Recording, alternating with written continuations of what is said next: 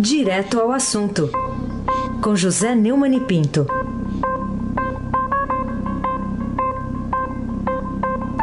Oi, Neumani, bom dia. Bom dia, Raíssa Abac na semifinal da Libertadores, é o craque.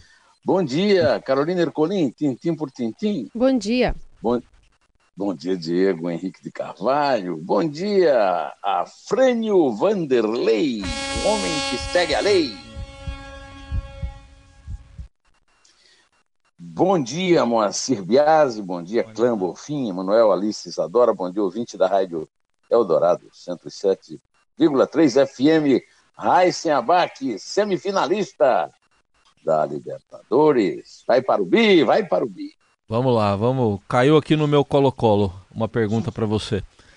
Olha só, você acha com legítima... Com, com Valdívia e tudo. com Val, Valdívia e tudo. Você acha legítima, Neumann, a preocupação manifestada já por vários candidatos, dirigentes e partidos políticos no Brasil, por veículos de comunicação, até a, até a ONU no exterior, ah, em relação à radicalização que, segundo eles, resultará da eleição de domingo, agora, 7 de outubro? O Reis, é, o Jamil Chad, competentíssimo repórter do Estadão de Genebra, registrou que a ONU está fazendo um acompanhamento específico, né, através de suas agências, em relação à eleição presidencial no Brasil. Né.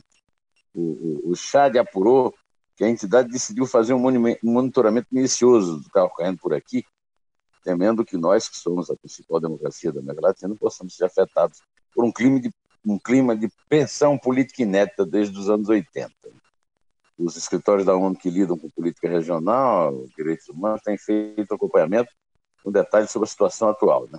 E a informação tem servido de base para permitir que a cúpula da organização em Nova York e Genebra fique atualizada sobre os acontecimentos. Né? Ele esclareceu um vídeo de missão, por aí. Né?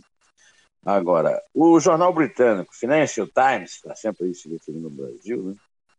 é, disse que essa batalha entre extrema-direita e extrema-esquerda né, é, é, é, pode se transformar num pesadelo para o mercado, segundo o relato do jornalista Joe Leahy. É, e acha que o Brasil está condenado a mais quatro anos de briga política. Não sabe nada o inocente. Né? Nós temos brigas políticas aqui desde que Tomé de Souza governou a Bahia, né? E agora os candidatos dados como derrotados na eleição, com, já que o Estadão está dando que Bolsonaro e Haddad ampliaram a vantagem sobre o segundo pelotão, segundo a pesquisa do Ibope, também estão apelando para a desqualificação do eleitor e para a censura ao direito à indignação. Quer dizer, eles nos roubam, eles nos desempregam, e aí querem que nós vamos em paz, vamos votar em paz, eles estão nos negando o direito a indignação. Então eu vou dar um bom motivo para a indignação. Um bom motivo para a indignação está é, indo para o ralo o inquérito da Polícia Federal como um crime comum, o atentado à faca contra Jair Bolsonaro em Juiz de Fora. Estou me referindo a isso no Estadão Notícias, que está no ar desde as 6 horas, é, no portal do Estadão. É, eu quero lembrar alguns casos bastante conhecidos. Eu tratei de um deles no meu livro, Citei de Lula, o caso de Santo André, do ex-prefeito Celso Daniel. Também é tratado no meu livro o caso do Toninho do PT, ex-prefeito de Campinas. É... Agora, o Adélio Bispo de Oliveira está sendo tratado como um louco, um, um, um lobo solitário, segundo o ministro da Segurança é, Pública, o Raul Jungmann. Olha, pode ser um lobo solitário, pode ser o que for. O crime que ele cometeu é um crime político contra a democracia, é um crime que é qualificado na lei da segurança nacional e não pode ser tratado como um crime um comum, um crime pessoal. O, o candidato até hoje está debilitado, foi quase morreu, foi sobreviveu por milagre praticamente, e ninguém está levando a sério isso. A ONU não está preocupada com isso, o Financial Times, os candidatos adversários não dão uma palavra sobre isso, porque só lhes resta Uh, só lhe restam as facadas retóricas e vamos em frente. Eu estou chamando atenção aqui para isso. Alô, alô, Polícia Federal, vocês vão deixar o caso do Adélio cair no esquecimento, é, como. Aliás, não cair no esquecimento, não, fica sendo sempre lembrado, mas vão seguir os, a, as pegadas dos assassinos de Celso Daniel e Toninho do PT, caindo nessa lorota de crime comum. Ué, eu quero lembrar que um candidato ao governo de São Paulo, aí, Nanico, coronel Costa de Silva, foi baleado aí. Né? Quer dizer, a, a tensão política é, no, no, Brasil está bem clara, mas não é, é, não é ameaça do que vem aí, não. É ameaça do que já aconteceu e do que está acontecendo agora, viu? Carolina Ercolim, tintim por tintim. Bom, Neumani, vamos falar sobre o, a não ida né, do candidato Jair Bolsonaro ao debate hoje lá na TV Globo. Ele atribuiu isso, a, a sua impossibilidade de estar presente no evento, a um atestado médico. E aí, ontem, o candidato Ciro Gomes levantou uma suspeita, falando que aquele atestado é falso, enfim. É, o que, que você tem a dizer sobre essa ponderação do Ciro e essa alegação de Jair? Não, o Jair Bolsonaro está claramente debilitado. O Jair Bolsonaro levou uma facada, anda com uma bolsa de colostomia. O Ciro também andou aí um dia desse aí com uma bolsa, mas já tirou, né? É, tem todo o direito de não participar. Do... Aliás, teria mesmo que tivesse em plenas condições de saúde. Vai se quiser. Né? Ninguém é obrigado, ninguém pode ser obrigado a ir ao debate. Agora, o cirurgião Antônio Luiz de Vasconcelos Macedo, que cuidou do Bolsonaro no hospital Albert Einstein, visitou o candidato, que é líder da pesquisa de eleição de 2018, na casa dele no Rio, na manhã de ontem, avaliou como negativa a participação do candidato no debate. É, os filhos e a mulher do Bolsonaro também eram contra o debate e os assessores dele já avisaram que ele não vai. Né? É, ele vai, é, vai impulsionar, né? Aliás, ele impulsionou, já, já aconteceu. Ele impulsionou as redes sociais e gra... é hoje, né, debate. E gravou lives, transmissão ao vivo, vai gravar lives com isso, transmissões ao vivo via Facebook, né? O Bebiano também conta a participação. Agora, o, o, o presidenciável Ciro Gomes cobrou a presença de Jair Bolsonaro, porque ah, é, é, é, ele quer falar mal pessoalmente, podia falar, vai falar mal, sem ser pessoalmente, qual é, o que falta vai fazer o Bolsonaro lá em relação a isso. Né? Bolsonaro, eu vou te enquadrar, vá ao debate, atestado médico falso é crime. Ele atacou antes de ato com a juventude petista, segundo o broadcast político do Estadão. O Ciro Gomes é um irresponsável total e nisso mostra que, que não respeita nem a saúde, a lei, nem, nem o currículo do médico que está é, dando essa, esse atestado. Né? Será que o médico não vai processar esse responsável, esse leviano? Aí sem abaque, o craque. Bom, vamos ver, né? O médico foi ontem lá para aqui do Einstein, né? Foi daqui de São Paulo para o Rio para examinar o paciente. O Neumann, a animação recente que a gente tem notado no mercado financeiro é, já dá, na sua opinião, carta branca para um eventual governo de Jair Bolsonaro com o Paulo Guedes como ministro da Economia ou, ou isso aí é só um alívio pela eventualidade da derrota dos do stalinistas aí que tem que apoiam o Fernando Haddad do PT? É, veja bem, é, Paulo Guedes não tem essa imagem assim brilhante, não é nenhum ídolo do mercado, ao contrário do que pensa o Bolsonaro, parece que não conhece muito bem o mercado, né, como funciona o mercado, e que agora o Bolsonaro nunca foi o candidato do mercado, o candidato do mercado era primeiro o Meirelles, né, que, que foi presidente do Banco Central do Lula e ministro da Fazenda do Temer. Depois o, o, o, o Alckmin. Agora, o Alckmin não tem mais nenhum, nenhuma chance, o Meirelles nunca teve. Então, o mercado financeiro se agarra à, à, à tábua do Bolsonaro como uma tábua de salvação, é, de evitar que o PT suba ao poder cumpra todas as ameaças que estão sendo feitas pelo Zé Disseu, né, que, que criou, inclusive, muito mal-estar. Nós já conversamos muito sobre isso, porque não vou repetir. É, o, que, o que existe realmente de alívio no mercado é por causa da subida e da, da perspectiva, da expectativa de que o Bolsonaro ganhe no primeiro turno e afaste o risco Zé Disseu, que seria a vitória do codinome do Lula, que é o Fernando Haddad do PT, Carolina Ercolim. tintim por tintim. Neumani, outro assunto importante que a gente trata aqui é sobre uma reclamação ontem do candidato Fernando Haddad contra posts editados nas redes sociais pela campanha supostamente de Bolsonaro, com fotos de mulheres nuas nas manifestações do Ele Não. Tem reclamação também sobre o uso é, dessas informações sobre, por exemplo, uma associação de que as crianças até 5 anos, é, se né, Haddad eleito, poderiam ser optadas pelo Estado e o Estado que determinaria, por exemplo, a orientação sexual de cada uma. Enfim, tem muitas mensagens circulando por aí para ambos os lados. Mas queria saber de você se você acha genuína ou apenas uma reclamação de candidato querendo desqualificar e impedir o crescimento do adversário, essa feita pelo Haddad. É, tem havido muita notícia de fake news, né? É, é, é parece que é recorde. o fake news, eu tenho insistido aqui, fake news é um, uma deficiência né, do, do sistema da internet. Agora, uma deficiência que você resolve é facilmente. É só você não, qualquer um, você, Carolina, eu, todos nós, não acompanharmos. Nós só acompanhamos notícias de é, fontes confiáveis, dos jornais, das revistas. Isso aí, tem muita gente lá do, do, do Bolsonaro nem aceita isso como fonte confiável. Né? Ou em relação ao, ao, ao Fernando Haddad, ele, eu, eu, eu, gostaria de fazer aqui uma observação que a Isabel, a minha mulher, fez ontem aqui comigo. Né? Se ele acha que essas acusações que as imagens que aparecem são acusações muito vulgares, então ele acha que as manifestações foram vulgares. Ele condenou o, o hashtag ele não, não me parece que tenha acontecido isso, né? É, o, o hashtag ele não, ele, isso aí sim, foi um tiro no joelho, não foi nem no pé, né?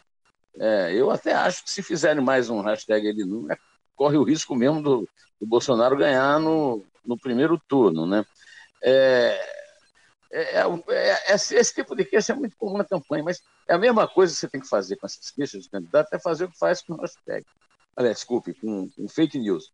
É, não dá bola e seguir em frente. Raíssen Abac, o craque, o semifinalista da Libertadores.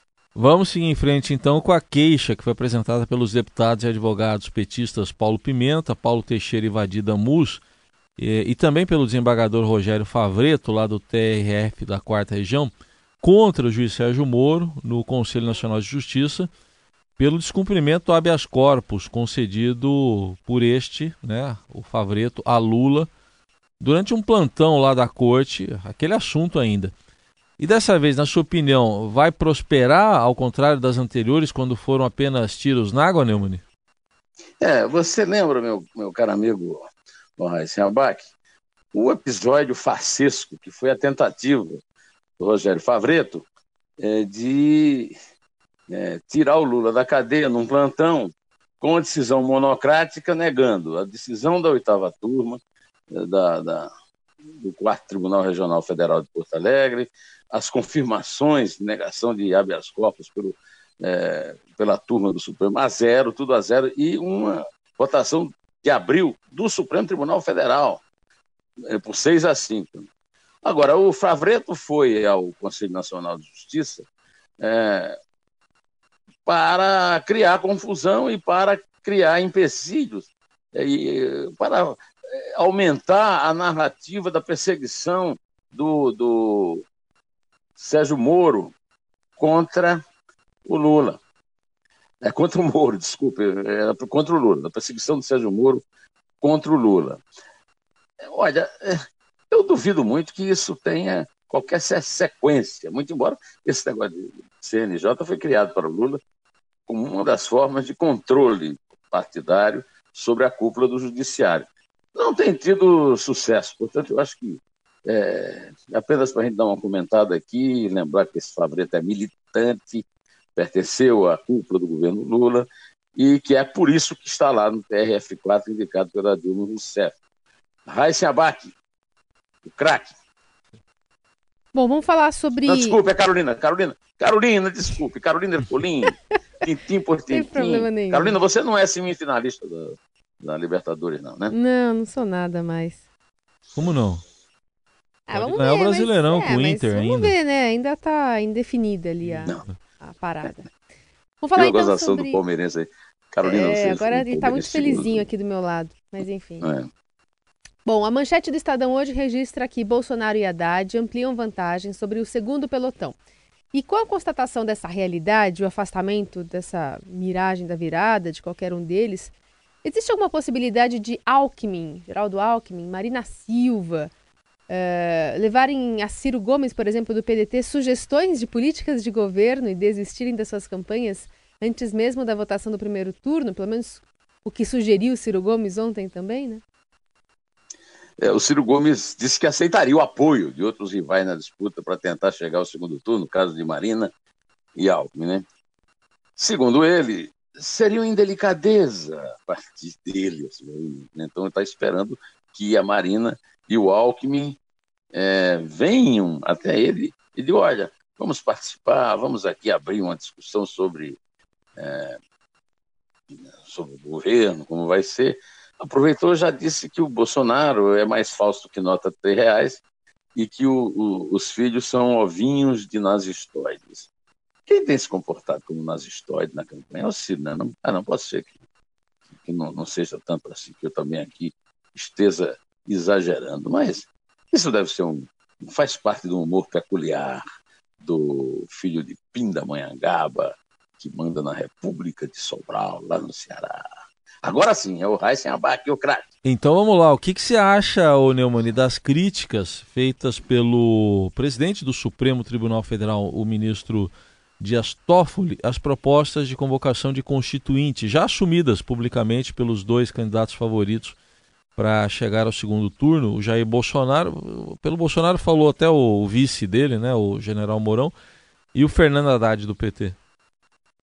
A constituinte do PT é aquela que a Dilma prometeu é, convocar uma constituinte exclusivamente política depois das manifestações é, de 2013. E é uma velha tentativa de golpe PT que volta, é, inspira, soprada pelo presidiário lá na cela de Estado-Maior, que devia estar na cadeia, né, foi condenado à cadeia, e, e, e, que sempre volta com uma tentativa de é, essa sim, uma tentativa contra a democracia. Né?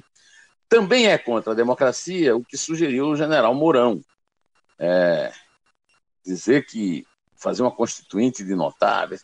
O Tancredo tentou não fazer uma constituinte, criou uma comissão de notáveis para submeter a constituinte eleita pelo povo. Né? Aí vem um monte de argumentos, olha, a Constituição americana foi feita por notáveis. Tá? Todos esses argumentos caem por terra, não há a menor possibilidade de se convocar uma constituinte de notáveis é, nem há é, uma possibilidade política do PT impor a própria Constituinte. Né? O Toffoli vem em defesa da Constituição, depois de ter feito aquela declaração estúpida sobre que 64 não foi revolução, dizendo que a democracia não está em xeque.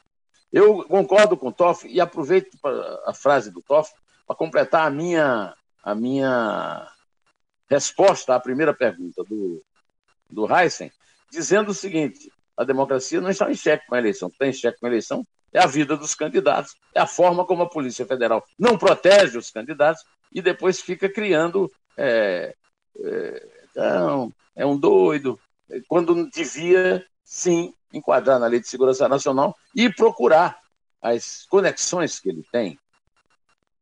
Carolina Ercolim, tintim por tintim, Uh, Neumani, a homologação parcial da delação premiada de Marcos Valério, operador do mensalão, pelo ministro Celso de Mello, acho que pode interferir de alguma maneira nas investigações da Operação Lava Jato sobre o Petrolão?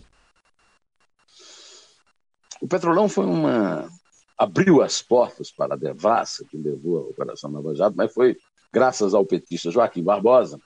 Ela foi feita pela metade. Ela, por exemplo, eh, inventou a primeira quadrilha sem chefe é, da história do crime no, no, mundo, né? que não tinha chefe a quadrilha que comprava apoio para o governo Lula, o primeiro governo Lula no Congresso.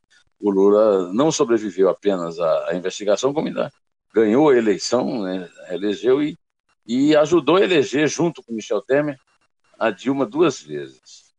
O, o Marcos Valério está tentando falar há muito tempo e ninguém o ouvia. Né? Agora ele pediu uma, uma delação premiada da Polícia Federal. A Raquel Dodge negou-se a apoiar, né? Ela ficou contrária, alegando que os temas tratados por ele não apresentam utilidade para persecução penal, mas o Celso de Mello não concordou com ela e abriu parcialmente. Eu quero lembrar uma coisa que eu tenho dito aqui eu quero insistir, é o seguinte, o Marcos Valério é um personagem importante porque todos, todos os agentes políticos, todos os mandantes daquele crime, é, que for, dos crimes que foram é, devassados no mensalão, foram indultados pela Dilma e depois perdoados pelo sistema, pelo Supremo Tribunal Federal, né? Os amiguinhos do Supremo Tribunal Federal, menos o Zé de Seu, porque delinquiu na cadeia. Bom, agora é, o Zé de Seu foi solto, né? Pela primeira turma, com o aval é, da decisão monocrática do Toffoli. Só que o pessoal que fez a delação premiada lá pra, para o Petrolão foi tudo inspirado nisso. Todo mundo, os operadores que, que fizeram delação premiada e entregaram os políticos, perceberam que só o Marcos Valério e a banqueira lá, Kátia, é, só, só os, os, os, que não tinham ligação com política, é que a exceção do, é, do José Jorge, que é, do, como é que chama o Caio Jorge, lá que também o Zé de Seu é, não, não foi. Estava preso e delinquiu, né? O cara do PP. Pois é. Graças a isso, os operadores agora perceberam.